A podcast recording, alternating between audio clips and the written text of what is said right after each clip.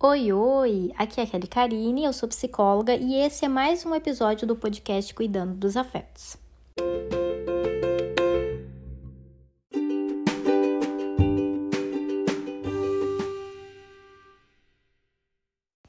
Oi, oi, gente, tudo bem com vocês? É sempre muito bom ter vocês aqui para ouvir mais um episódio desse podcast e é muito bom compartilhar esse conhecimento, né? É, saber que levar informação, levar acesso pode proporcionar com que você tenha uma mudança de vida, né? Com que você aprenda sobre o seu funcionamento e saiba mais ou menos para onde você precisa ir, para onde você precisa se movimentar para mudar o seu estado atual.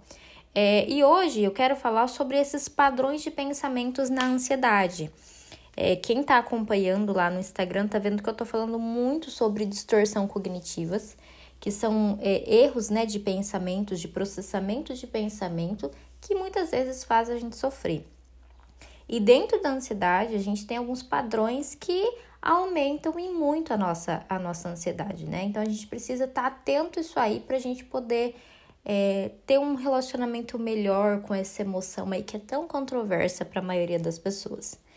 Dentro disso, o primeiro ponto que a gente precisa aprender a identificar, eu já falei sobre isso, já falei sobre isso aqui, já falei sobre isso lá no perfil, mas o primeiro ponto que a gente precisa identificar e ter sempre em mente é como funciona nós, né? Como é o nosso funcionamento.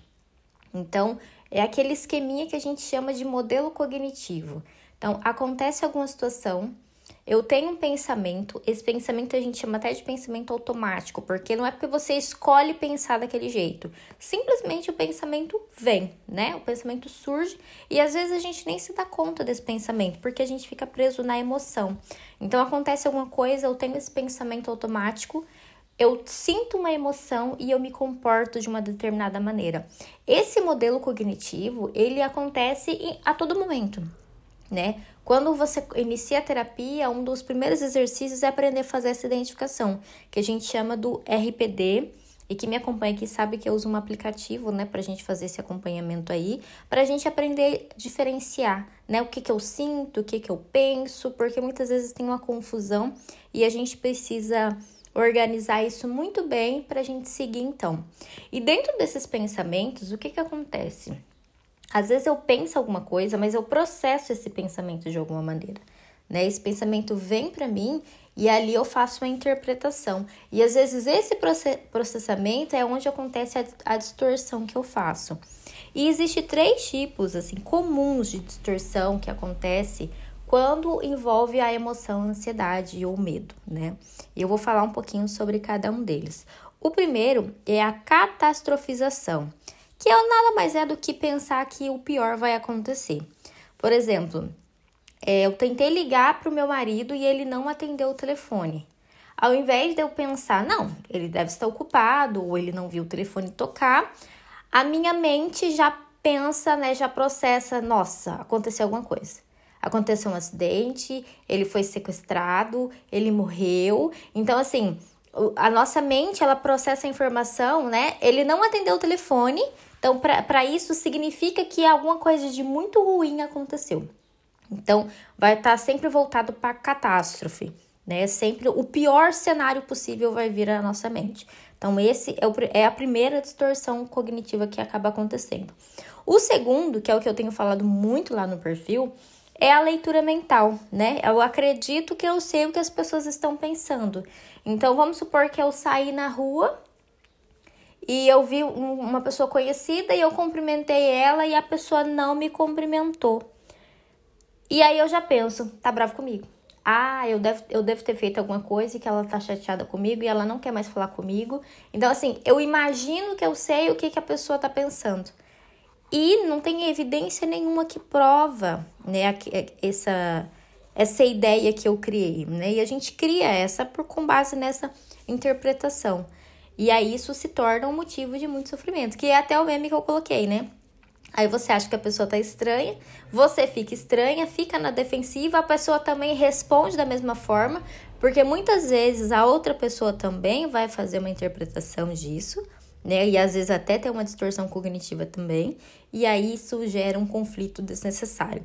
Às vezes amizades acabam por isso, porque ninguém sabe o que, aconteceu. As duas pessoas imaginaram e seguiram as suas vidas sem nunca ter uma conversa, um diálogo ou apelar para o lado racional da coisa, né? E a terceira distorção é a generalização. Então, por exemplo, se aconteceu uma coisa, eu generalizo. Por exemplo, é, fui mal numa prova, né? Então, eu fui mal numa prova de uma determinada matéria na minha mente eu já generalizo, então que tipo, acabou para mim, todas as outras provas eu vou mal também. Então eu pego uma situação específica e eu generalizo elas em outras como se sempre fosse acontecer daquela maneira. E a gente sabe que não, né?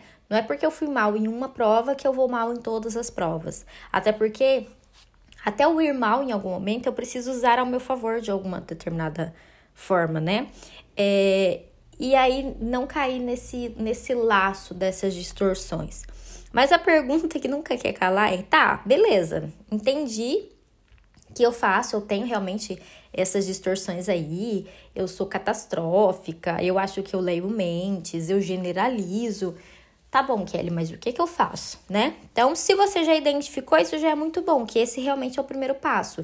Identificar quais distorções você faz e agora a gente vai ter que aprender a responder essas distorções. Então vamos lá, catastrofização. Eu preciso sempre pensar, eu tenho alguma prova, né? Eu tenho alguma evidência que mostra que algo de ruim aconteceu, né? Então assim, eu tenho que trazer para o lado racional da coisa. Vou buscar as evidências, né? O mesmo na leitura mental. Eu tenho alguma prova, né? Algum fato, alguma coisa que realmente aconteceu que prova que a pessoa tá brava comigo. E muitas vezes a gente não encontra provas, a gente não encontra nenhuma evidência que comprova que essa, que essa minha forma de pensar estava correta. Então, da, aí eu já derrubo. Ah, mas é, eu fiz isso, mas eu ainda continuo pensando. Ok, então é, esse é o momento que a gente precisa, então, encontrar um pensamento alternativo. É, ok, meu marido não atendeu a minha ligação. O que, que eu posso pensar, né? Ao invés de pensar que aconteceu uma catástrofe, o que, que eu posso pensar no lugar? Ah, eu posso pensar que ele estava ocupado, eu posso pensar que ele não ouviu, eu posso pensar que, eh, vamos supor, está sem bateria. Então, eu preciso ter um pensamento alternativo no local, né? Para eu seguir, né? Para eu não ficar presa naqueles pensamentos ali.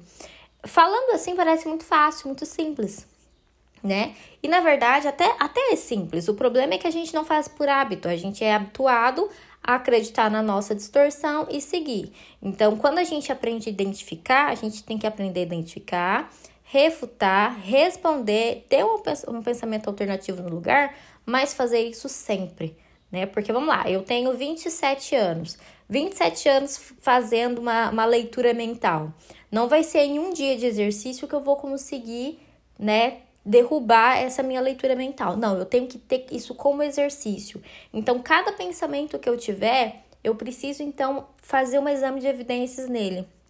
Peraí, eu tenho provas? Né? Eu não tenho provas. Ok, o que, que eu posso pensar no lugar então? Então, num primeiro momento, isso não vai ser fácil, mas depois ele começa a servir também como um pensamento automático mais funcional. E isso traz muito mais é, tranquilidade e segurança, né? Nas nossas vidas aí. Então, era, essa era a ideia, né? São essas, esses três padrões de pensamentos que são mais comuns na cidade.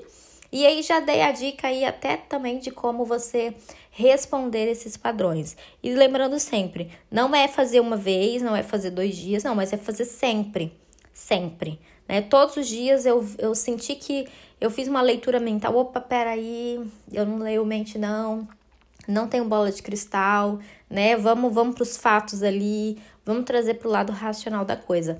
É pensar sobre o próprio pensamento para poder ter um desfecho diferente do que um nível de ansiedade elevado. E por hoje é só, gente. Eu espero que vocês tenham gostado, que vocês tenham aprendido e que vocês comecem a colocar em prática, né? Essas, essas dicas aí que foram dadas e que isso tenha um resultado muito positivo na sua vida. E compartilhe, compartilhe com outra pessoa que você sabe que também é bem catastrófica, com outra pessoa que você sabe também que generaliza situações desagradáveis da sua vida. Vamos compartilhar esse conteúdo com o máximo de mulheres que a gente conseguir. E claro, eu espero vocês no próximo episódio.